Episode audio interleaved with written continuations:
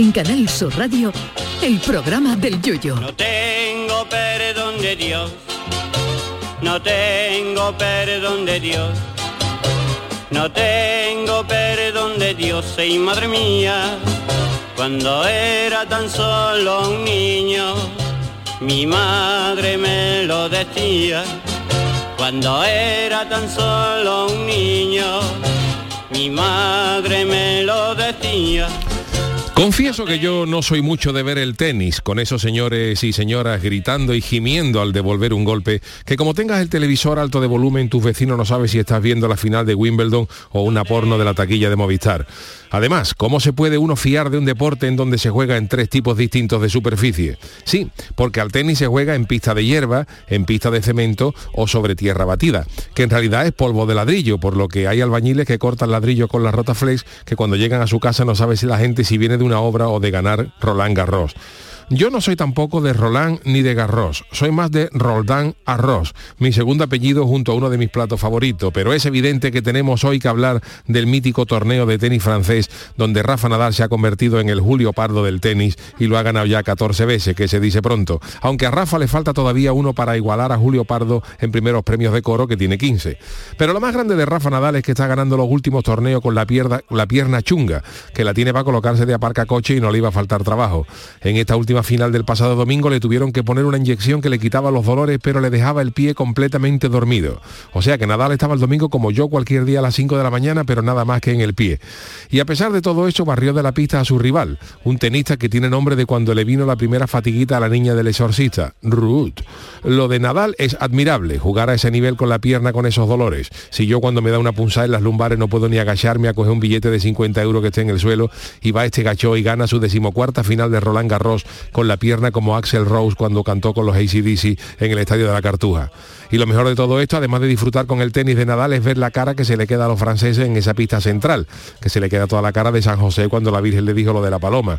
Pues a base de tantas finales, los gabachos se han tenido que acostumbrar a ver a don Rafael Nadal mordiendo la famosa copa, que al paso que va, cualquier año vemos a Rafa Nadal con Juan y medio buscando pareja un viernes y el domingo lo vemos jugando la final de Roland Garros del 2048.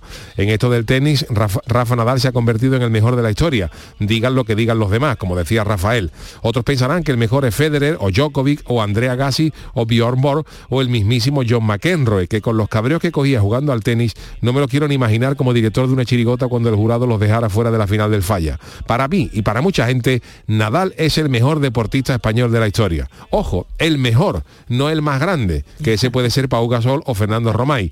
Así que desde aquí le dedicamos este programa a don Rafael Nadal, que lleva camino de convertirse en el Jordi Hurtado del tenis mundial. Va por usted, don Rafa, y a ver si invita al Chano y a todos nosotros a una caballita con piriñaca con los dos kilos y pico que ha trincado usted en la pista gala. Aquí tiene usted su casa. Ay, mi velero, velero mío, Canal Sur Radio. llévame contigo a la orilla del río. El programa del Yoyo. Ladies and gentlemen, let the show begin. Queridos amigos, ¿qué tal? Muy buenas noches. Bienvenidos al programa del Yuyu. Son las de 18 minutos de la noche. Estamos en directo. Charo Pérez, buenas noches. Hola, buenas noches. Marta Genavarro, ¿cómo estamos? Buenas noches. Bueno, pues eh, que, que, eh, ayer no hablamos de Nadal, pero em, eh, claro, estaba todo el mundo hablando de Nadal y nosotros hemos preferido dejarlo un día más, reposarlo ruso, un poquito, pero, pero vaya, vaya ni ve Nadal, en 36 años y ese tío todavía. Y habéis visto las imágenes previas del calentamiento Lo que he han dado la vuelta, que eso era calentando el tío y es, bueno, Sí. es que Rafa Nadal es un grande, lo que tú, en grande sea de altura o no de altura, bueno, que todo el mundo se ha quedado anonadado de ver cómo se preparaba ese calentamiento Sí, sí, sí, sí. justo antes de salir, eso es normal.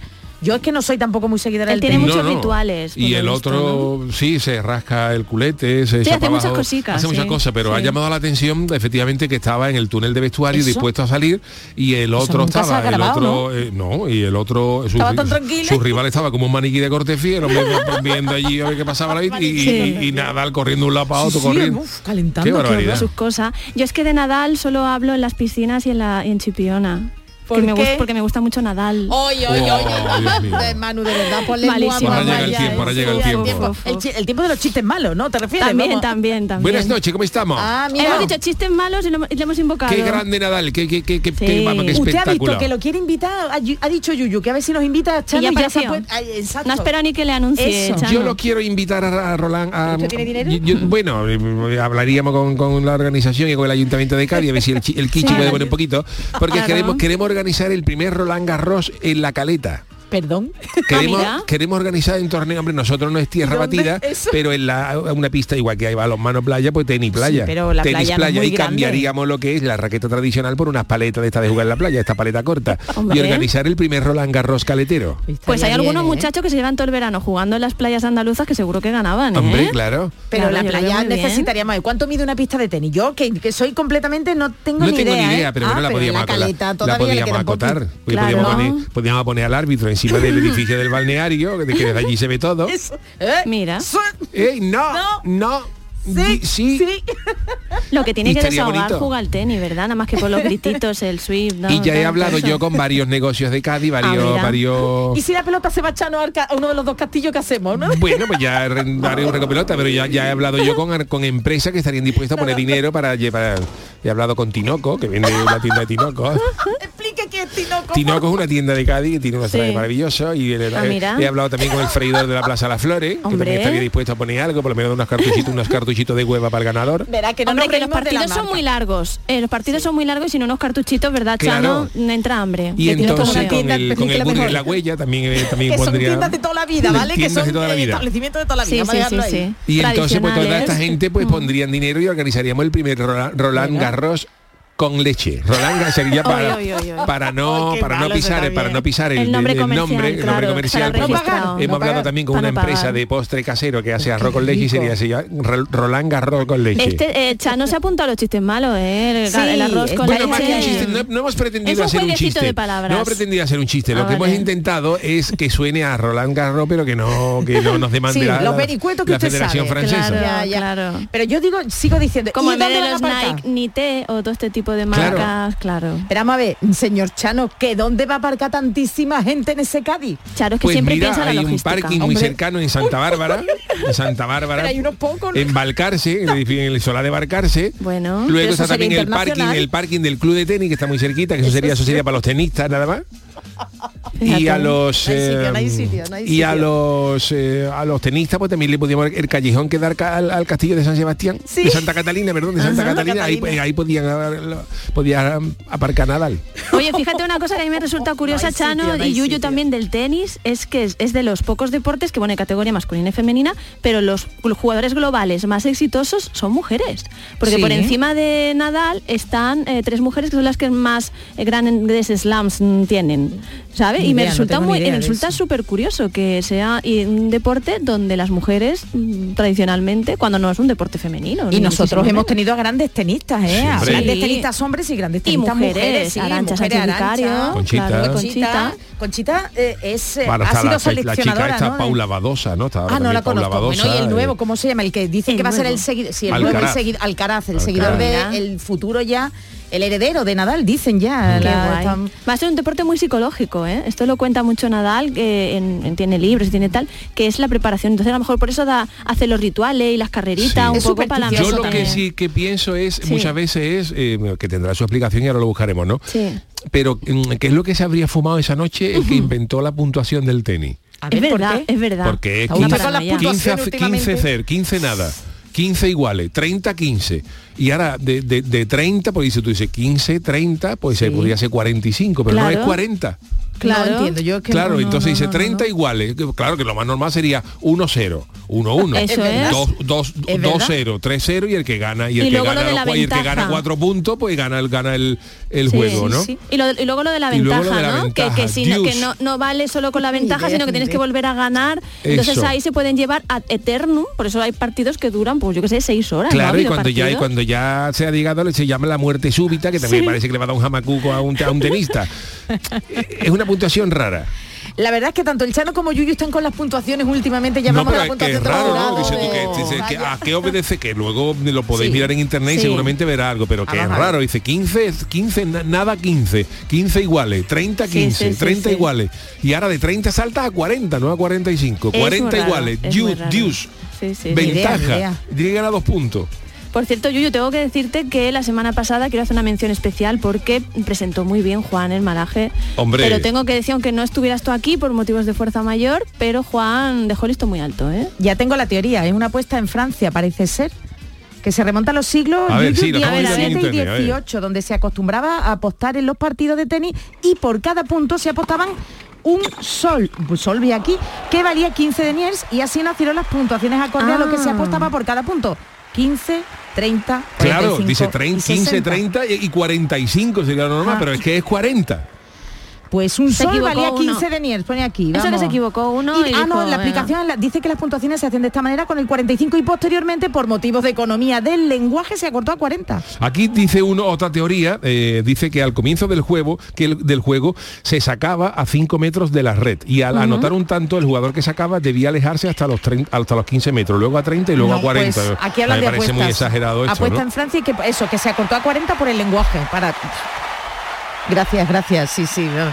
Y que también eso, existe una teoría que explicaba las puntuaciones en GDP, un deporte que se practicaba en la Edad Media y que se jugaba en un campo de 60 metros. Todos son teorías, no hay nada No confirmado. hay nada, todo- nada. Vamos, que la han hecho así de raro. te Y de los decir. grititos también hay muchas teorías de por qué pegan esos grititos. Eso, sobre todo, es sí. como para des- para soltar la fuerza. Hay algunos que dicen, además hay jugadoras que han sido muy famosas por, por gemir, de hecho, mientras estaban jugando. Bueno, yo el que conocí cuando ya empecé yo a, en Muy este mundo era McEnroe, McEnroe Sí. que era sobre todo por los moqueos, los moqueos, digo, los mosqueos, que era de los que tiraba las raquetas, se peleaba con el árbitro. Sí, Bueno, Djokovic también es famoso por eso, ¿no? Sí, pero ya de nuestros Yo fui a ver un torneo a. Barcelona, me invitaron, al, al Sí, Conde de Godó, ¿no? me invitaron una, vez, me ¿no? invitaron y fui a verlo. Y eso, pero, pero ¿cómo le invitaron a usted? Bueno, una- un- uno que, que Una veraneaba en el Club Caleta que hice, y- hice amistad con él y, ¿no?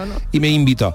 Y no guardo buen recuerdo porque claro, yo no tenía ni idea del, del tenis, ¿No? yo no tenía ni idea y claro, yo fui a Barcelona que estoy acostumbrado a comer otro, otro, otro tipo de pescado más caletero, entonces comí allí, en el, me, me invitaron a comer en el Puerto Olímpico. Qué bien. Sí, Y me comí un pescado de allí de las aguas catalanas que me, sentó fatal, me sentó Oh. fatal. Entonces tengo mal recuerdo del conde de. Godó porque me entró una gastroenteritis y además como yo no tenía ni idea del tenis, cada vez que me levantaba decía el juez decía no y, y yo, me, y- y yo me cortaba y me sentaba y yo digo a ver si este dice si este gacho dice algo y en una de las veces que se alargó el punto pues me, me pude escapar antes Se de que alargó, gritara que no de nuevo. claro, se alargó el punto, hablamos del tenis, ¿no? Se alargó el punto. Hombre, tú imagínate yo con el, con el estómago centrifugando Ay, ay, ay, ay. y yo loco por levantarme y me levantaba y se gacho no Bueno, ¿y quién jugaba? ¿Quién, quién viste vio usted jugar? No sé si era si hace tiempo, pues a lo mejor a Steffi Graf o a las hermanas estas. eh, Las hermanas- Las Williams. Williams. Williams son más. no, las Williams son Las hermanas Williams. Serena Oye, y la gracia otra, la ¿cómo se llama? Venus, Venus. Venus Williams y Serena Williams. No, era más Que hay antiguo, era película más ahora de. John, del, tío, del señor ese Sí, de la del bofetada. de padre, de, Williams, ¿no? de Will Smith. Del el señor de la método, el bofetada. método Williams.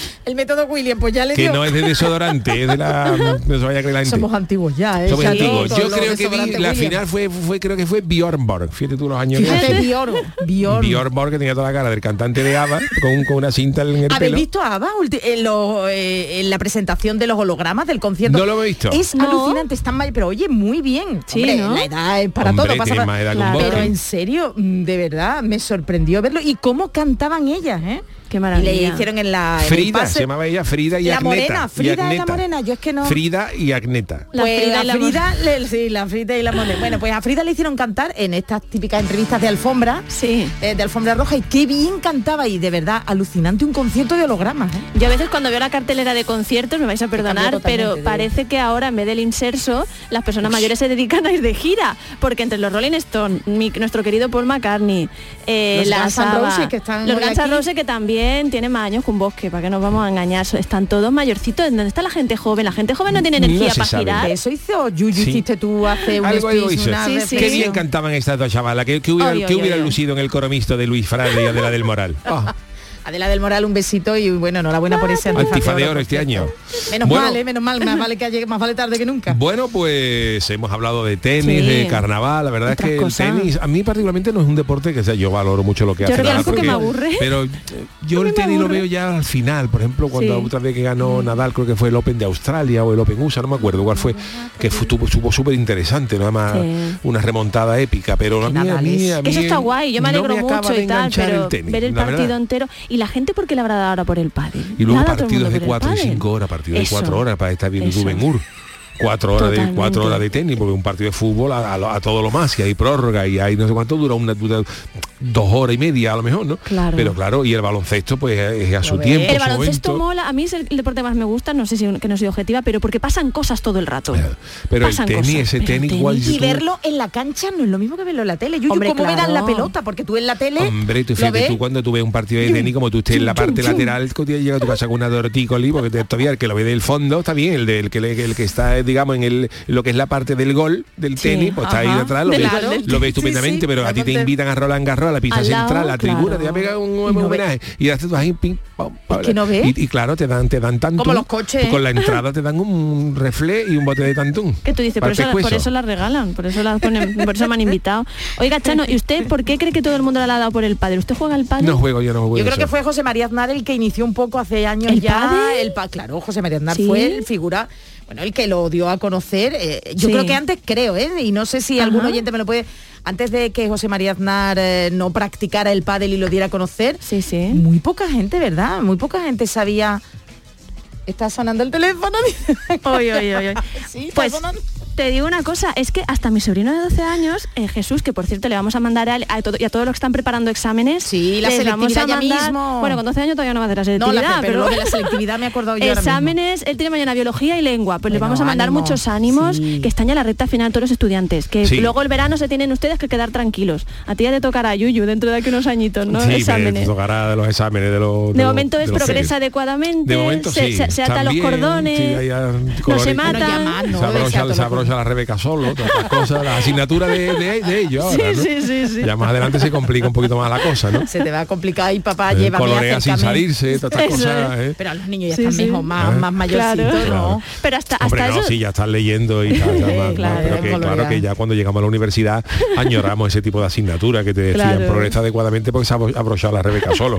Si eso no lo hubieran tenido en cuenta en las carreras, ya No, otro gallo hubiera cantado, ¿no? Hombre, Bueno, porque hubieran bueno. cogido frío y esas cosas. Yo siempre me agobiaba hasta por abrocharme la Rebeca. Mi Totalmente. madre, mi madre Sí, siempre me decía eso, hija mía, siempre, mamá, haré los palotes bien, que sí, que sí. Uy, yo lo que tardé en aprender a atarme los cordones, era imposible para mi mente. Luego me he enterado que es que los zurdos, para todo ese tipo de destrezas, Claro. para recortar, Hmm. claro, como va al revés, Claro, mm, tienes más claro. lío, es más complicado. Bueno, pues eh, nada, vamos Hemos a hablado de todo, ¿eh? hemos hablado de, De todo, todo, así de que ya, todo. ya he puesto en situación de todo lo que ha pasado este fin de semana. Vámonos con las friki noticias. Friki Noticias. La primera para Charo. Bueno, pues antes que nada, Yuyu, tengo que, que comentarte a ver si lo veo, que lo he buscado, que eh, la no- friki noticia que vi ayer, la de la chica de los pechos grandes, Sí. que eh, la echaron del vuelo, Del vuelo. porque decía que no había atendido a las normas y ella decía que era por eh, por su indumentaria. Bueno, pues ha habido un, eh, un yuyista, Jerónimo Castellet, que dice Sí. que a raíz de lo de la chavala del avión, el último vuelo que cogí obligaron a todo el mundo a quitarse los cascos y atender las instrucciones de los azafatos o azafatas. Bueno, pues muy Quería Mira, apuntarlo, ¿eh? Claro. Bueno, es que es importante. Luego te caes y qué pasa, no sabes dónde están las cosas. También Bueno, es cierto lo que nos apuntaba otro otro mm, eh, otro mm, ¿Yuyista? oyente, otro yuyista, Sí. Que decía que independientemente de que se, hay algunas compañías que te puedan obligar o no, ¿no? A, a escuchar las eh, instrucciones de los azafatos y azafatas, sí que es verdad que la gente que está sentada en las salidas de emergencia tiene obligación de escucharlo.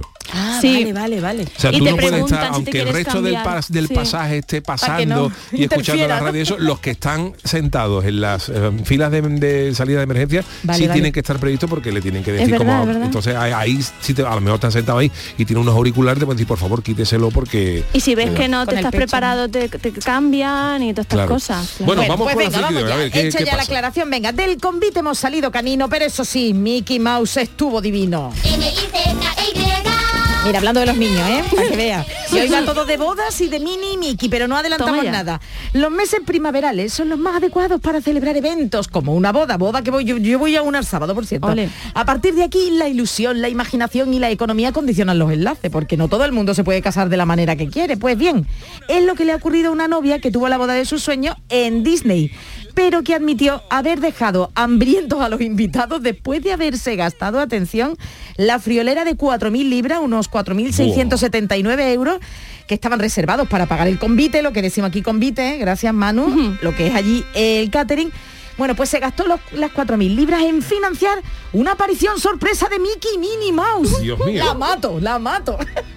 La mujer de 28 años dijo en Reddit que pensaba que su boda había sido perfecta, la, la- la boda querida. Pero comenzó a sospechar que los invitados no sintieron lo mismo cuando vio en Facebook que su tita, sí, una tita carnal, pues estaba un poquito decepcionada y que reflejó también en Facebook que la celebración los invitados pues no habían quedado muy a gusto. Este familiar comentó que algunas personas estaban en desacuerdo con el hecho de haber tenido que pagar su comida y que no hubiera catering. Vamos, encima tiene WhatsApp que con el dinero que nos que empleamos en ir a una boda, en regalarle a los novios, ahora resulta que te tiene que pagar la comida. Pues esto le pasó a los invitados eh, a esta boda. La novia Hola a todos, soy yo. O sea Muy que la, señora se gastó todo el dinero La en los señora y el muñecos y, se- señor, y se, sí, sí, quedó- y los se quedaron muñecos, sin 4.000 libras, ahora te sin cuento. manduca. Madre la novia mía. no dijo específicamente que fuera a Disneyland París, pero insistió en que los personajes eran de la boda oficial de Disney Mini Mickey. Parece que hay un espectáculo que se casan los dos ratones. Y que le costó atención Yuyu. Y Marta, cada personaje, mm, Carola, lo diré, cada personaje 2.000 libras, es decir, Madre mía. 2.000 libras por 30 minutos de actuación de cada uno, 4.000 libras. Qué Vamos, barbaridad. alucinante. El mini y la Mickey, el Mickey y la Mini, 30 minutos de actuación, 2.000 euros. En su publicación dejó muy claro que ellos tuvieron la boda perfecta y que los padres de ambos pues les echaron, oye, un buena, una buena ayuda. Así que estarían libres de deuda. Sin embargo, la tita en Facebook pues, dijo que no estaba muy de acuerdo, que algunos invitados se pusieron del lado de ella porque mm, tuvieron un problema y no entendían que tuvieran que pagar su comida. Sin embargo, la esposa, la reciente esposa, ha afirmado que, oye, que había muchas instalaciones en el lugar donde podían comer. Eso sí, tú te lo pagabas, tú te comías un sándwich. Sí, claro, mía. tú vas a Te la boda comía- y, claro, y y ya decía- te has visto al Mickey original, ¿qué más quieres? Y a la mini. Eso no lo puede decir todo el mundo. ¿Habéis comido bien? No, pero hemos visto al Mickey, a la mini original. pues eso. 2.000 euros cobrar Mickey. 2.000 euros por 30 minutos cada uno. Ahora va con una comparsa, ¿eh? Y va él solo, ¿eh? Yo nosotros regalamos una vez, lo he comentado, una, una comparsa eh, a, a una, una chica, una amiga que se casaba y la verdad que también un dinero, pero esto es más, ¿eh? Bueno, pues sí, lo- pero claro, cuando se las comparsa con eso, más. chirigotas, cuando se pagan a escote es menos, Sí, es menos gravoso sí. que si lo paga uno. ¿no? Sí, pero que cobraban menos, digo, te quiero decir que el mini y la Mickey, vamos, en Hombre, comparación, claro, vamos. Además, te que digo sale una más cosa. rentable salir de Mickey que de, de comparsa eso o de te digo. chirigota. Te digo una cosa, como coman como la chirigota del Yuyu, no sé si es más Uy, caro. es verdad, da- es da lo que darle de comer. Uh, a Es nosotros, verdad, ¿eh? nosotros casi llegó, ya lo hemos contado alguna vez, casi estuvieron a punto de echarnos de un chino en, en la roza. De buffet Y en la libre, pero no tan entrar libre. libre, pagamos 15, 20 euros cada uno, fue la, una boda que fuimos a Madrid y cuando entramos allí nos recibió el chino con una alegría eh, desmesurada y cuando y cuando y cuando estábamos a punto había dos ninjas ya en la puerta, Madre sacando mía. los luchacos y afilando las cataras como con cara de mirando ya, decir irse ya o vamos a tener Por problemas. Bueno, pues termino. Los comentarios en Reddit estaban divididos, ya que muchos dijeron que parte de organizar una boda debería ser proporcionar refrigerios a los invitados y también se señaló que la novia tenía todo el derecho del mundo a organizarla como ella quisiera. Pero claro, cuando tú te gastas un dinero en ir a una boda, que menos que te inviten a comer. Ya Hombre, está. digo yo. Así que nada, si queréis contratarlo, ya sabéis, 2.000 libras cada 2.000 uno. libras cobra Mickey y, Y 2.000 y libras. Va que 2.000 no, va a ser libras que no. Bueno, Por la 30 siguiente- minutos, ¿eh? tenemos otro palchano, Sí, ¿no? sí, por favor. Mi titular es el siguiente. En la playa de Alfaz del Pi, lo mismo te muerde un tiburón que un jabalí. Hoy. Hoy esta me encanta. Bueno, bonita música. Esta la he leído. Yo hablé con Spielberg para que, que- para que sacara otra parecida. Oye, pues para salir de la caleta es más, es más difícil. ¿Coñeta? Chano. Claro. Caleta, no, caleta, coñeta No, no. no, digo la, la película. La película tiburón, era la- la- coñeta. una, una maruja mm, un poco más metida ¿La en carne que la chavala de- del, del poste de tiburón, Vale. así nadando y, y un, un pescado subiendo para arriba y era pijota. Ah, una pijota. Pues hubiera vendido, ¿eh? Pero ¿dónde le estaba Le saliendo la enseñé, pijota? le enseñé el, bueno, la, la- la- Ah, ve, ¿cómo le era una la pijota pijota? gigante iba para Ah, vale, arriba. vale. Pero para arriba, ¿por dónde? Para arriba para la señora. Oh. Arriba la señora y le enseñé le, llegué- le- no sería una aleoturia, le ¿no? llegué a enseñar el, el cartel a Spirbe que no mostró mucho Hombre, sería... mucho interés se lo di en inglés y todo ponía pijot en inglés pero no, no lo vio no lo vio Pijot, claro, claro, la traducción. El pelotazo que hubiera No sido vio, eso no pero bueno Lea esta que también tiene su banda. pues mira, Cabalis, cada vez cabalis. están pasando más cosas inexplicables, inauditas, como la noticia de este pasado fin de semana que nos lleva hasta la, hasta la playa de la localidad alicantina de Alfaz del Pi, Uy, qué nombre, donde una bañista conquense de 67 años O sea, ha sufrido Cuenca, de Cuenca, ha sufrido una pequeña herida en la pierna y tú dirías, bueno, ¿qué ha pasado? Lo normal en una playa que te haya picado una medusa, que te haya Claro. picado a lo mejor una barracuda o a lo mejor un pequeño tiburón, un casón. Pues no, esta señora lo que ha sido mordida en la playa, en la playa es por un jabalí. Madre mía. Pero vamos a ver, ¿Dónde estaba el jabalí? Te cuento, el jabalí acababa de salir del mar, entra- ¿Pero iba sin bañador ni nada, el jabalí iba- y es- entre la sorpresa y el estupor de decenas de personas que disfrutaban miedo. de ese espacio habitual. El, coordina- el coordinador de servicio de socorrismo de la playa de Albir, en el término de Alfar, ¿Sí? Alan Bernabeu, ha dicho a las noticias de Cuenca, que es un prestigioso medio de comunicación, Hombre, claro, que en torno a las once y media el personal vio que se acercaba a la, soña- a la zona de, ba- de baño dos pequeñas embarcaciones alertando de que en el agua iba a aparecer un jabalí. Tú imagínate la película, en la película de, Jabalí en la la película de vista. Spielberg sale canción tiburón, tiburón. Claro, tiburón, todo el mundo se ríe, pero tú imagínate un socorrista en una playa, jabalí, jabalí. Y la gente ya decía en zarza. Otra, otra gente, dos raciones. Claro, ya eso, que eso servía de cachondeo. Claro. Eso está bueno, eso sí está bueno. Pero, ¿cómo llegó el jabalí hasta el agua? jabalí, aquí, aquí, dos raciones y dos latas de cruzcampo. Aquí, amigo, un tupperware para mí, dos Coca-Cola. Y el otro que no, que no, jabalí, que ¿Iba sí. nadando el jabalí? Yo necesito más datos de esta Y claro, historia. pues los socorristas empezaron a avisar a los bañistas, pero claro, la gente no hacía ni caso. ¡Jabalí! Pero el animal ha salido del mar en muy poco tiempo y ha embestido de levedad, como cuando, como cuando se ponen los toreros a Portagayola, por- por- a, a la mujer procedente de Cuenca, que no sabemos si la, la puso mirando para su localidad natal, que en ese momento se hallaba sentada en la orilla con los pies en el agua. Y tú fíjate, tú, tú, estás- tú, tú, tú- claro, tú eres de Cuenca, que a lo mejor va a la playa por primera vez y lo último que, que- que te imaginas que te va a embestir un jabalí. Pero bueno, los jabalíes están en el mar, yo es que no entiendo, pero sigue contando, yo no lo Y entiendo. tras embestir a la mujer en esta conocida playa de piedra, el jabalí ha emprendido la huida, pero le habían cogido la matrícula. ¡Ah, lo hemos visto, lo hemos visto. El jabalí emprendió la huida y a gran velocidad y se ha colado en un camping cercano. Dios mío, Dios mi vida. Madre mía. No sabemos si, si ha preguntado por el precio, cuánto vale una parcela para meter la tierra. Pues claro, igual, igual el, el- el jabalí estaba de vacaciones y ha aprovechado. Donde no ha causado en el camping, no ha causado daños personales ni materiales. Ay, no, ay, Sin no. embargo, Bueno. ante la numerosa presencia de No niños pagado y tampoco. mayores y finalmente de, de, mm, del estado de nerviosismo, al final él han mandado, al pobre jabalí le han mandado por tabaco, porque Ay. claro, al jabalí no puede, no puede decirle tú, cálmate, tranquilo, siéntate aquí, Toby, tranquilo, ¿no? Un jabalí, un bicho peligroso, y claro, como había mucha gente, al final por la policía local ha tenido que abatir al animal. Pero jabalí en el agua, yo no. Es hay que yo no sigo sé, sin no entenderlo. ¿Qué Yo hacía el no- jabalí en el claro, agua, ¿cómo llegó? Y bueno, que iba nadando el jabalí hacia afuera. sé. No sabemos nada, No ¿no, lo sabemos, no lo sabemos, no Madre sabemos, no sabemos si, si- si tenía ni idea, si sabía pues, si el si el- Claro. no sabemos casi el pero ¿De que esto es dónde venía cierto, el ¿De lo la podéis- que lo- embarcación? Sí, ha sido Sí, sí. trending topic, que lo ¿eh? podéis poner. Y el coordinador de los socorristas ha calificado de la escena casi cómica si no Hombre. fuera por la agresión a la bañista y ha añadido Para que la mujer herida se encuentra bien y que incluso se ha tomado lo sucedido a broma. Me te digo una cosa, vale, es la única persona en el mundo hasta ahora que Que ha conozco que sufrido haya un sido ataque de jabalí. Eso, eso lo cuenta tú en Australia. ataque de Hay ataque jabalí. de tiburones, pues las playas Saliendo de del agua. saliendo del agua, un jabalí que ha salido del agua. jabalí que ha salido del agua. ¿Qué hacía el jabalí ahí que estaba de Que no, vacaciones? no, no sé, sabemos, no sabemos. Eh, Yo que me hubiera encantado ver al jabalí nadando. Y esas embarcaciones, jabalí, jabalí, que va a salir un Claro, a lo jabalí. mejor el animal era el, el- el jabalí es animal de campo, para lo mejor le apete- Hombre. le apetecía pasar un verano de playa En Alfal del Pi. en Alfaz del Pi. Claro. Bueno, pues interesantísimas noticias. Pero antes de irnos a la publi y Venga. antes de irnos a las martadas, hoy es eh, martes y también Sí. tenemos nuestras crónicas niponas. Crónicas niponas. El verano ya está a la vuelta de la esquina, aunque incluso por la temperatura de hoy ya ha doblado la esquina. Totalmente. Pero oficialmente todavía no es verano, pero en Japón también. Pero ¿qué suele ocurrir en esta época? ¿Qué, qué hacen los japoneses en verano? Pues nuestro enviado especial, Jorge Marenco, nos lo cuenta en sus crónicas niponas. Querido Jorge, buenas noches desde Andalucía. Minasan. Ya sabéis que una de las cosas más características de Tokio y de Japón por extensión son las diferentes y variadas estaciones que tenemos durante el año. El verano está a la puerta de la esquina, lo que quiere decir que nos llega la época de lluvias también llamada Tsuyu. Y de hecho este año el Tsuyu ha llegado a la región de Tokio un día antes de lo esperado, ayer lunes, y ocho días antes que el año pasado. Así que nos quedan cinco o seis semanas de días feos, pero feos. Y mira que siempre recomiendo a todo el mundo lo de venir de vacaciones a Japón. Pero mejor no lo hagáis entre junio y julio porque os vais a pasar la vida debajo de un paraguas. Este dato os va a gustar mucho. La palabra suyo en realidad quiere decir lluvia de ciruelas. Y no es que vayan a caer frutas del cielo, sino que en el puro estilo poético japonés, cuando llega la temporada de lluvias, es cuando las ciruelas empiezan a madurar. Y ya sabes cómo son de cursis por algunas cosas aquí. Lo de la época de lluvias aquí es una lata porque se juntan la lluvia con el calor y la humedad. O sea, un cóctel explosivo que hace que siempre estés mojado, ya sea por la lluvia o por tu propio sudor. Para que te hagas una idea, el año pasado se batió un récord donde hubo lluvia durante 45 días seguidos, Dios mío. aunque solo fuera por un rato. allí no hay. ¿eh? Así que el personal durante estos días va vestido para la ocasión.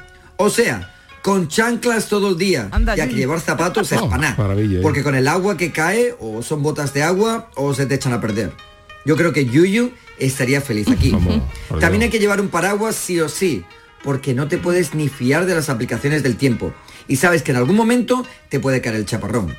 Otra cosa más que aprendí hace poco es lo de las muñecas Teru Teru Botsu. Perdón. Básicamente son trozos de tela que tienen forma de fantasma Ajá. y se cuelgan en las casas para que la lluvia no te fastidie una ocasión importante.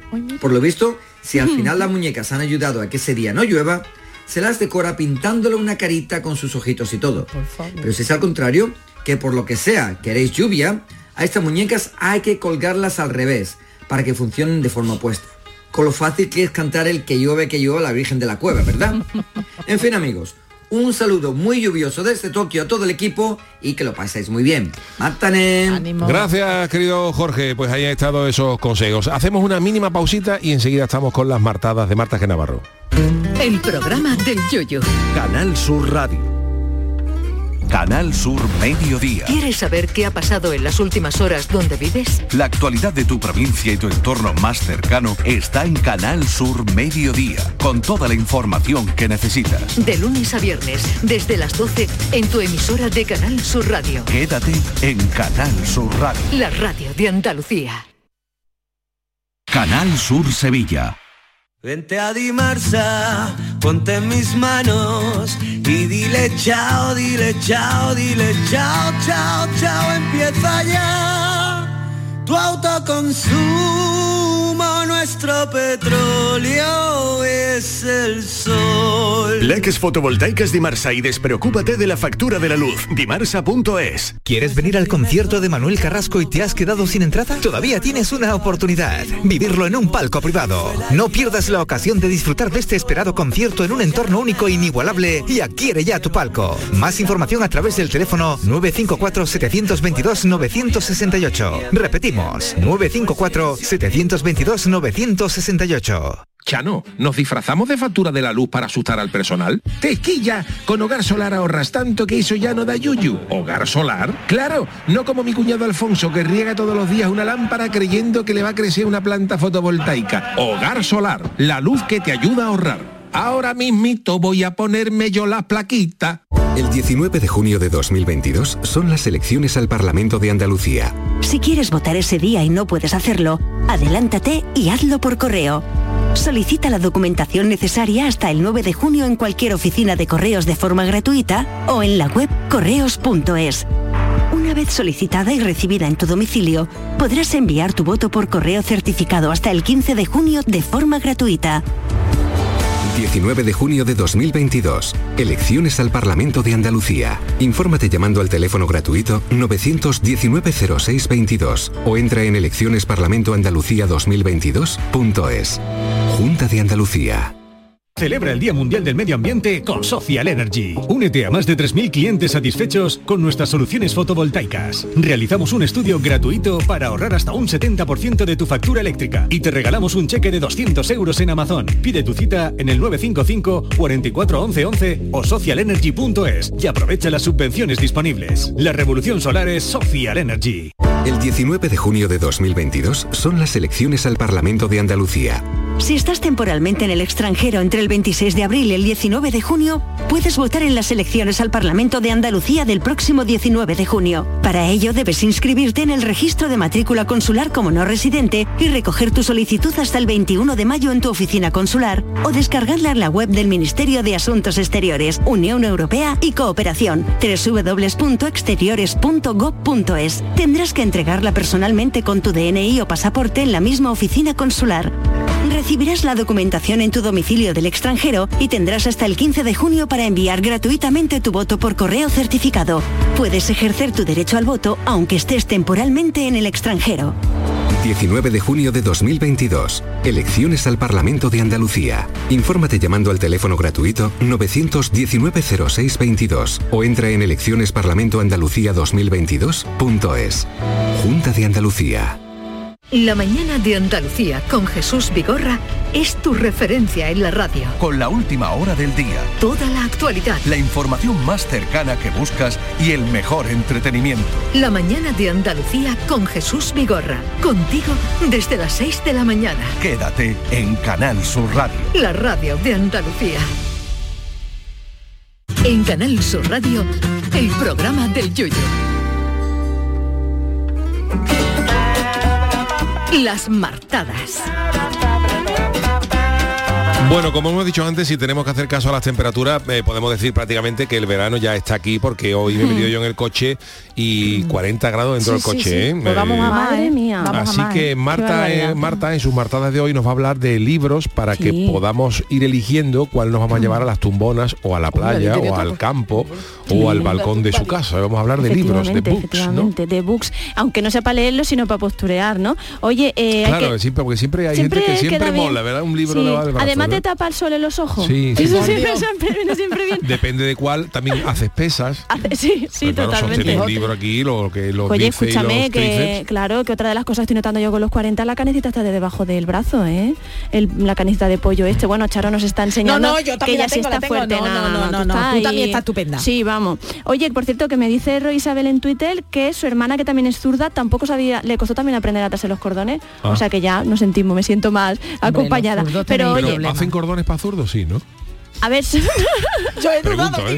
que yo he tardado en ¿Eh? contestar, cállate. Yo le he mirado y cuando ya se ha reído digo, vale, vale. pero, eso queda bien, ¿eh? eso queda bien, que, pues, que hay cosas que ab- absurdas, pero tú le pones Sí. cordones especiales para zurdos, todo el mundo muere. Es que El como, como el té vegano, que es como, pero ¿cómo es un té que no sea vegano? Claro, Claro. eh, el Peña, de los el famoso Peña de los sí. cuartetos, el Peña tenía un puesto de eh, a- en la Plaza de las Flores, tenía un, Sí. un puesto en el mercadillo y estaba al lado del de mi tía, mi tía Carmilla.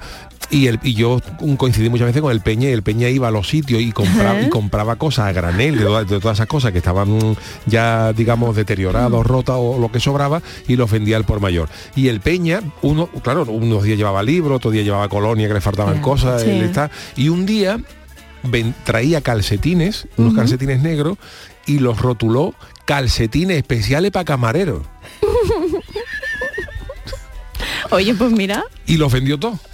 Por eso digo que hay, much- en esta vida que hay también. muchas Hay que veces que si tú pones arte, sí. calcetines negros, no. Ya eso está. no. Para camareros. Calcetines especiales para camareros. Y claro, todos los sí. que yo, están vendiendo calcetines especiales para camareros, vamos a comprarlo, algo tendrán. Hemos Como los dudado, cordones de los zurdos pasa igual. dudado, Tú sí, vendes cordones especiales para zurdos. delante. Oye, ya era hora. No, pero es verdad que, cuando ya te haces mayor, porque claro, normalmente tú eres zurdo, pero mm, hay, hay, hay veces que es hereditario, pero normalmente tus padres no son zurdos en tu entorno. Entonces ya de mayor descubres que tienes que aprender las cosas en espejo. Se te pone la persona delante y aprende, pero cuando eres pequeño no sabes eso. Entonces para comer, para la... Bueno, Claro. todo, es, Es todo un complicado, problema. Para la guitarra Pero- que hay que poner la cuerda al revés. Sí. Claro, efectivamente. De hecho, yo... Es verdad, eso sí es verdad. Eso sí lo estoy mirando. He pasado por dos fases. Eso, Primero intenté de una manera, luego de otra, pero como dice fan de los Beatles, pues por McCartney, eh, Es que zurdo, es claro. zurdo, entonces aprendí a tocar el bajo al revés. Sí, bueno, anécdotas sobre libros, para que veáis que no es una ver, cosa, venga. hoy qué aburrimiento, no sé qué, no sé cuánto. Por ejemplo, el libro más largo del mundo, que también el título da lo que promete, es En busca del tiempo perdido de Proust, que es el tiempo que pierdes en leerte el libro. Pero escúchame, Madre mía. que Proust tardó en escribirlo, pues fíjate, de 1908 a 1922, un Porque ratito. se ponía por las tardes nada más. un ratito después de la ratito. siesta, se ponía después de la siesta. O sea, Eh, entre, en- entre 1908, Sí, pues casi 14 años, ¿no? Madre mía. escribirlo. ¿no? Madre mía, la editorial. 3031 páginas. Ojo. No, no, no, no. Pero cállate que eh, el Arza, pero esto no sé pronunciarlo y sabe, me vas a perdonar, Artamen Grand Sigo, publicado en el siglo XVII. ¿Cuánto tiene esto? 13.095 páginas Ah, en 10 está bien, volúmenes, bien, está estupendo. Oye, otros libros como sonará Winnie the Pooh, eh, Pigel, Pooh. Pigel Wheeler o El Hobbit, fueron escri- sí, es escritos, largo, ¿eh? iba a decir escribidos, ojo, por sus autores como cuentos infantiles para sus hijos. Qué bonita música. ¿Vale? Y fíjate el Hobbit que se le fue de las manos a Tolkien. Dijo, voy a escribirle un cuento a mi hijo. Y la que lió después, ¿no? La novela más vendida del mundo. Estas la sabéis seguro sin mirar el guion. No, yo lo he leído ya, ¿La pero... Biblia? Ese es el libro más vendido del mundo, pero la novela, venga, Charo, que es fácil si no la has mirado. Eh, no lo he mirado. a ver, el Patrio, sentimiento. Efectivamente, Claro. más de 500 millones de Tú copias. fíjate, Yo me lo he si leído, ¿eh? Cervantes, si Yo me lo leo casi todos los años, me si es divertidísimo. Cervantes hubiera Sí. vendido así, la, la editorial, la editorial normalmente te suele dar el 10% de Sí. precio de venta al público. Sí. El- más o menos, has ¿no? escrito dos libros. Los grandes autores negocian más porque venden Claro. más, ¿no? Pero, pero bueno, el estándar está, está aproximadamente en el 10% de venta al público. Es decir, que si un libro que se venda en 10 euros, pues el autor se Lleva un lleva, eurito. se lleva un eurito y la Sí. pues llevándose un eh, si la- el, Quijote, el. Quijote se hubiera vendido a 10 euros, Fíjate.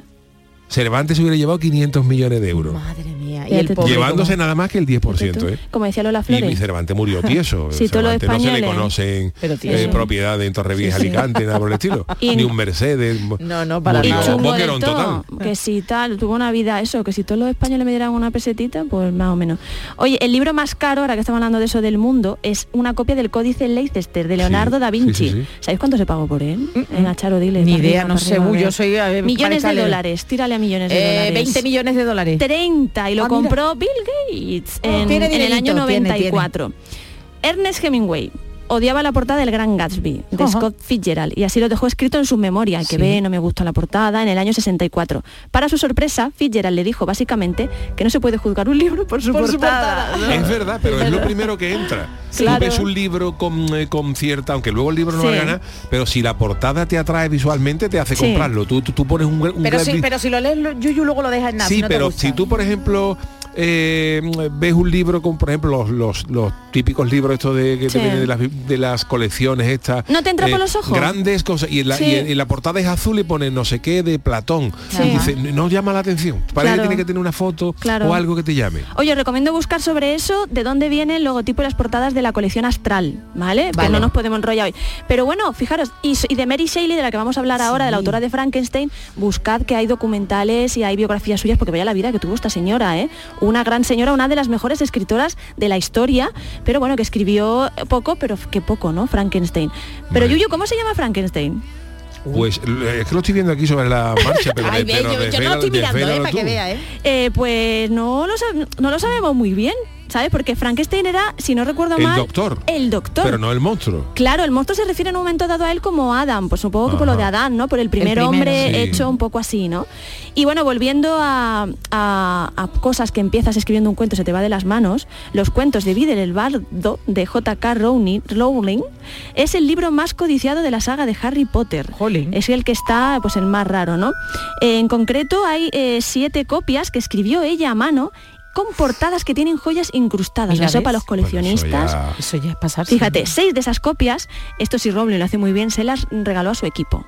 ¿Vale? Y la séptima fue subastada recogiendo 4 millones de dólares destinados a un orfanato en Rumanía. Mira, Qué bien. Ole por JK Rowling. Aunque el nuevo no tiene últimamente muy buena prensa. pero A ver, bueno. Yuyo, mira para arriba, ¿eh? esto Mira no lo arriba, mira para Además, arriba, mira esta te la sabes, ¿no? Pero esta, le, le di la vuelta al folio. Esto yo creo que te la sabes. El libro Fahrenheit 451 re- de Ray Sí. Bradbury, ¿a qué debe su título? El libro va de una sociedad en la que hay libros censurados y se queman. Fahrenheit 400... eh, 51. Yo lo he leído ese libro. Yo, por lo menos mi madre lo pues tenía, lo debe tenía en debe casa, ser, pero no, sé, la, temperatura a la que arde algo, ¿no? A la que arde un libro. A la que arde un libro. ¿no? Efectivamente, cuenta la historia de un bo- un bombero que quema libros prohibidos porque son causa de discordia y sufrimiento en una civilización occidental esclavizada por los medios de comunicación. Hay que ver los Qué grados, grados Fahrenheit y grados Sí. Celsius. Y los ¿no? Lo otro. Sí, sí, tanto ese libro como 1984 son libros que si los leemos a, leemos a día de hoy decimos, esta gente pensaba punta". cosas, sabía cosas. Oye, ¿y qué, cuál crees que ha sido el personaje interpretado por más actores? Personaje internacional, no sabemos si aquí, pues yo qué sé. Idea, no lo estoy leyendo, ¿eh? el guion. Venga, no personaje leyendo, no, literario, un Yo lo he personaje- dicho antes, podría pensarse que es James Bond, pero no. Podría pensarse que James Bond, pero no. Hay uno que, que más Que un personaje gana. literario, A además, que el autor de la, de la saga de libros, además de. Le tenía un poco de coraje porque se hizo fam- más famoso el personaje que él mismo. Uf, no sé, estoy ahora mismo no sé. no sé. Sherlock Holmes. Ah, vale, vale, por supuesto. querido Elemental, Querido Watson. Watson. ¿Sabéis que creo que eso es de lo típico que nunca él se llegó a escribir así? ¿De en los doblaje? libros. Eso se puso en, la, en, la- En las películas Ah. o por ahí. Bueno, Ian McKellen, McKellen que también fue em, este Gandalf, si no recuerdo Sí, mal. sí, sí. Buster Keaton, me encanta Buster Keaton. Peter Cushing, Roger Moore, que también fue James Bond, Christopher Plummer, Michael Caine, Charlton Heston, Jeremy Irons, Rupert Everett, Benedict Benedict Cumberbatch. Cumberbatch, Ah, que nos encanta en este programa. serie, Robert Downey Jr., que que también era nos encanta. familiar, que era Hmm. un tataranieto ¿Eh? de Holmes, ¿eh? No me digas. Sí, Bueno, sí, era autor. familiar de Sherlock. de- Sherlock bueno, es verdad, evidentemente del Claro. autor. ¿Del Eh? Arthur Conan Doyle, si no recuerdo Sí. mal. Arthur Conan Doyle, sí, señor. 21 actores lo han, lo han- pero bueno, ya da- vamos acabando ya unas las anécdotas, pero bueno, esta nos sorprenderá en el año 55. Sí. Solo una editorial estaba dispuesta a publicar Lolita de Vladimir Nabokov, Ajá, ya que la novela había sembrado la polémica en los círculos literarios. Después de convertirse en un éxito en Estados Unidos, ya toda la editorial le querían publicarla. Claro. Tiene WhatsApp. Ahora sí. pensaréis. Ah, eso. Ahora está un poco en tela de juicio por la historia que cuenta, pero bueno, la historia también hay que conocerla muchas veces para saber lo que sí y lo que no, ¿no? La primera novela escrita, ¿sabéis de qué país es? A ver. La primera novela escrita de Italia. No. Primera novela No. escrita. Mm, Es muy curioso porque muchas cosas, como por ejemplo el origen de la, de la imprenta, que creemos que es occidental y no lo es, pues fue japonesa. En el Ah, año 1008 es que- se llamaba La historia de Genji, de la japonesa de una mujer, Murasaki Shibiku. Hombre. Qué bien, Toma ya, sí, toma muy ya. conocida, muy conocida. Y bueno, luego cotilleos, discos, dice cotilleos del mundo de los libros, que sepáis que C- C.S. Lewis, C.S. Lewis y J.R.R. Tolkien eran muy amigos. De hecho, pues se iban andando. Mira lo que he escrito, Por corrígemelo. WhatsApp, en aquella época no había WhatsApp, pero se Sí, pasaban sí, sí. cosas. Sí, sí. escribían, escribían. Es más, eh, un libro de Lewis que es Más allá del planeta silencioso de 1938, pues su protagonista está inspirado en Tolkien y se, dice además que había como cierto pique entre sus sagas de ciencia ficción, ¿no? De uno y otro como que se ayudaban. Y esta me encanta, esta no lo sabía. Gabriel García Márquez, hasta su fallecimiento, oye, se negó a que adaptaran 100 años de soledad al cine. Desautorizó toda adaptación audiovisual de la obra maestra. Bueno, sabéis que Tolkien, por ejemplo, Hombre, hizo de- una, un veto parecido, ¿verdad, Sí, Yuyu? sí, sí, con lo del Señor de los Anillos, ¿no? También Eso ha habido, eh, eh, no, el Señor de los Anillos y otra que ha habido también fue el Mm. del Juego de Tronos. Ah, Juego de Tronos, no el autor no acabó demasiado contento con algunas mm, eh, sí. con, la algunas sí. adaptaciones Vale, al- vale. Que, que creo que estuvo encima de, de- Sí. Bueno, se adelantaron Eh, a los libros incluso. eh. Pero eso Tolkien impidió tanto que los Beatles hicieran de una versión del Señor de los Anillos como de Disney. Dijo que en Disney jamás, ever and never, y, y ahí quedó la cosa. Pues Gabriel García Márquez dijo que nada, que no se, no se hiciera nada. Según el escritor, tenía miedo que escogiesen a alguien como Robert Ref- Redford como protagonista. Oye, pero sin embargo sí veremos una adaptación porque los hijos ahí han sido un poco díscolos o le han puesto mucho dinero en la Mm, manica Será eso, será eso. que se han aliado con Netflix para una versión eh, adaptada de eh, 100 años de soledad. Muy Oye, mal ayer, por ayer, cierto, y qué casualidad, Sí. Gabo, hablando de Gabo, eh, he visto una entrevista en un canal, en una plataforma, en Movistar, una entrevista Sí. a Mario Vargas Llosa, hablando de esa, bueno, esa, esa rivalidad con Gabo, con Gabriel. García Márquez, y qué interesante un gran e- escuchar a un gran escritor. Contar, bueno, pues cómo escribe, cómo es- son sus vivencias trasladadas al papel, y qué interesante también, y que a lo mejor no nos podía, que a ciertos escritores a lo mejor nos llevan a la decepción, que a lo mejor Mm. Gabriel García Márquez, muy buen escritor, pero Peor eh, persona. a la hora, no, no peor persona, pero que a la hora de entrevistarlo a lo mejor pues te podía decir, uff, me de- decepciona. Bueno, algunos como Pablo Neruda Por oh, sí eso. que eran peor persona, claramente. que- Yo me estoy aficionando a los epistolarios porque en ese sentido es muy curioso ver, por ejemplo, Zenobia Camprubí, la mujer de, de Sí. Juan Ramón Jiménez, antes de casarse fueron muchos años amigos porque ella decía que no le tocaba ni con un palo. Y le buscaba novia, incluso le decía "Es que tú eres un tío cruel, aburrido, egoísta. Y eso siempre lo, lo mantuvo toda su vida. O el mismo Borges le agradecía a Victoria Ocampo, a una editora, su el éxito de, de su carrera. O sea que ahí todos los cotilleos en los epistolarios ahora se ha perdido esa cosa de leer. Borges bueno. era el de la ciruela, ¿no? sí, el de la ciruela. Efectivamente. Qué bueno. Qué. Y el último, Mataron a un ruiseñor. No sé si la habéis visto, la película o habéis leído Sí, la el, libro de, libro de la escritora Harper Lee. Ganó un Pulitzer y se pasó 88 semanas en el número Dios. uno de los más vendidos. Bueno, eh, pues la secuela, Bacon, un centinela, eh, pues era un borrador de la primera y no tuvo ningún Nada, éxito. nada, no sabía yo de eso existencia. Ay, Dios mío, qué cosa. Interesante. Marta, gracias por estas recomendaciones A literarias. Eh, vámonos con nuestro consultorio, tema del día. El consultorio del Yuyu. Ay, el amor, qué bonito. ¿Cuántas parejas Pues se han dado el sí quiero de una Oh. manera diferente, especial, original? Pues de esos momentos vamos a hablar hoy y de cómo llegan a ser virales, porque ha pasado algo que, que, bueno, ha reventado internet, ¿no? Ha reventado internet y fue ayer también. En concreto, Yuyu, vamos a hablar del momento previo a una boda, que es la petición de mano, la pedida de mano, porque si no acepta él o la contrayente, pues Mm. no, no hay nada más que hablar.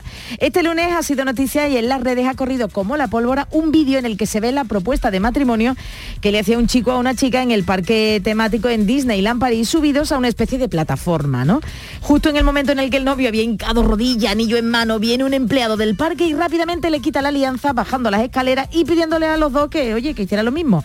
El hombre, el novio, que no daba crédito, baja y le intenta explicar, oye, que ha dicho que sí, pero al trabajador no le importa y les invita a que lo hagan mucho mejor abajo, no encima de la tarima. Disneyland ha pedido las disculpas eh, correspondientes a la pareja y desde sus redes sociales han comentado que el novio pidió el permiso reglamentario. Oye, qué pesados con Disneyland, con lo de casarse sí, allí, hacer todo que, allí. Bueno, ¿eh? pues Muy esto ha sido un momento idílico que ha sido estropeado por alguien que el hombre no tenía ni idea y nos ha llevado a preguntaros lo siguiente para hoy.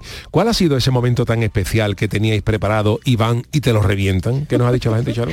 Pues mira, del guachi dice, cumple el niño seis años y le regalo un futbolín y me dice, si ya sabía lo que era. Vi el otro día la caja sin envolver en el mueble. Oy, oy, lo Este, es el, que- este es el que va detrás de los Reyes Magos, ¿eh? Roy Isabel, que acabamos de nombrarla, dice, en uno de los institutos en el que trabajé como profesora tuve una buena amistad con mi jefe y antes de tener su email aprovechaba los aperitivos que concluían algunas reuniones para hablarle. Pero siempre nos interrumpía alguien para criticar o pedirle algo. Me dejaba algo frustrada. Eso también da coraje, También que estés con sí. alguien y que se meta Sobre en tu todo si conversación. intentas ligotear y te cortan Uf, el rollo. También, bueno, eso Muy ya, mal. eso ya. Pues mira, hablando de ligoteo, Montero 67 dice, cuando era novio de mi mujer, cuando nos quedábamos solos para conocernos interiormente, o íntimamente también, no sé, interiormente. Ay, qué fino. ¿A dónde, iri- ¿A dónde iría Montero, 67? Pues dice que siempre se colaba algún hermano con amigos y que frustraban el momento. Y no sabemos si le han frustrado o no el siguiente audio. Se ríen mis compañeros, no sé. Yo tengo cientos y cientos de temas de eso, de, de joderla en Uy. el último momento Sí. y estas cosas diga, ¿eh? especiales. A mí no me salen nada bien, yo, yo soy de los que, vamos, vamos a un entierro y eh, se despierta el muerto. Que no quiero ni recordarme porque me pongo malo, nada más de acordarme de que todo lo prepara las cosas, tirarme lo menos dos o tres semanas preparando algo y llega el día y lo jodo. Y si no se jode por culpa de nadie, lo mismo lo jodo yo. Digo, anda, por, por si acaso. Pero de muchacho de, de Disneyland a lo mejor tenido esta suerte y todo. Porque lo suyo como es que le está diciendo no te cases con esta, no te cases, no te cases. Bueno, algo de eso, ¿sabes? Venga, buenas noches familia. Agustina Díaz dice que tiene unos cuantos y que no sabría decir. Y hemos intentado ahí tirarle de la lengua, o mejor dicho, tirar de tuit, pero no, no ha querido contar. No Mm. sabemos si no ha prescrito ¿eh? el momento. Bartolomé Rebollo dice, pues el pasado agosto le dimos una sorpresa a mi madre por su cumpleaños, pero nos la fastidió mi tía diciéndole a mi hijo delante de mi madre, niño, ¿tú le has dicho a la abuela ya que tiene una fiesta sorpresa de cumpleaños esta noche? Qué barbaridad. Es buenísimo. Ante toda organización. Eh, 40 man, dice ese empleado, me imagino que no truncará más planes porque le han cambiado de puesto y ahora se va a pegar un verano sudando la gota gorda dentro del disfraz de Pluto. Eso por ser un hijo de, de, bueno, de la madre de Pluto, claro. Os dejo aquí el vídeo que nos lo ha subido 40 man, que ya lo hemos comentado. Y venga, el último, Vicky Aparicio, dice, susto morrocotudo al que hoy es mi marido y a mí estábamos intimando este ha dicho, eh, Vicky ha dicho, en el coche y se acercó una chica, golpeó la ventanilla para pedir tabaco. Ahora nos reímos, pero no veas tú el claro. susto. Venga, rápidamente, antes de la canción, ¿vosotros habéis tenido algún momento de esos que os lo han reventado? Yo eh, debo de conocer que yo no, pero yo le reventé eh, un momento a Mariquilla, Sí. que fue el momento, ya lo hemos Ah, contado, el momento de la declaración. María, eh, yo estaba, estaba, estaba yo en su casa, ella venía de estar con una amiga, venía, estaban hablando del amor, de no sé cuánto, y claro, llegó a casa, eh, éramos novios, y llegó a casa pues totalmente Enamorada. inundada de Claro, amor y claro, para declararme su amor. Para, y claro, yo me cogió yo trabajando, era verano, me cogió trabajando yo con el ordenador, con mi cerveza, fresquito, estaba yo, estaba yo fresquito, estaba yo en calzoncillo y tal. Y claro, la, la criatura vino henchida de amor y me pregunté, ¿tú te vas a casar conmigo? Y mi respuesta fue, Aro, ¿eh? Qué bonito, qué bonito. Yo le dije eso. Ya está. Pero la miré bueno. así le digo, tú te vas a casar conmigo, claro, pero pero Mariquilla muchas veces me lo ha refregado. No, digo, no, pero, no, si esto no pega. pero De ha hecho, eso dicho, ya se ha contado pero en ha este dicho, yo te podía haber dicho otra cosa, pero, pero fíjate tú la, Ya, ya, ya está recompensada. fíjate la, no, no la- sé. la- la sinceridad de aquello, ¿no? Aro, ¿eh? Se puede decir más en menos. Porque, claro, porque, porque se lo tienes claro, te salió del alma. te sal- Luego, yo desconfío de todas esas mm, declaraciones de amor tan rimbombantes de me subo en una plataforma que dirá el muchacho, carajo, te bajarse de ahí, que estoy haciendo que os vaya a Pues, se lo Claro, lo pero dijo, ella claro. esperaba un claro que sí, mi vida, qué cosa más bonita me acaba de decir. bueno, yo ahí- bueno, bueno, bueno, os voy a dedicar a los que sois tan románticos como A yo, ver. yo os voy a dedicar la canción para despediros, la voy a dedicar, Rulli, porque es que de verdad. Uh, esto es longevo, esta te ¿eh? suena, 1988, los Matt Bianco. Oye, Oh. lo que más me ha gustado del jubileo de la reina es esos Ajá. conciertos gratis que ha habido en Londres este Qué fin de semana. ¡Qué 70 envidia! años lleva la reina Sí, pero el ha ¿eh? actuado Queen, El ha actuado. Elton John. Madness, que envidia. Bueno, pues Matt Bianco no quería hablar mal ni mentir sobre una chica. Don't blame it on that girl. A ver.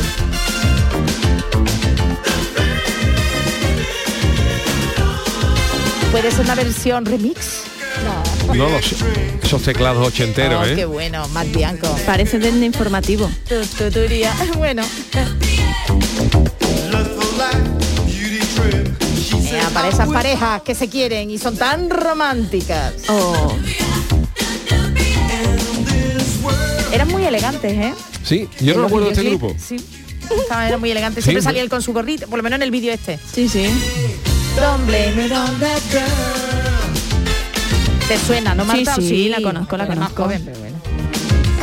A mí me suena mucho. Yo creía que nadie Bueno, ha llevado Chano, esto de- en el popurrí. No, por favor, por favor. Vamos a dejar carnaval un ratito también, ¿eh? Sí, Chano, por favor, ¿eh? que ya...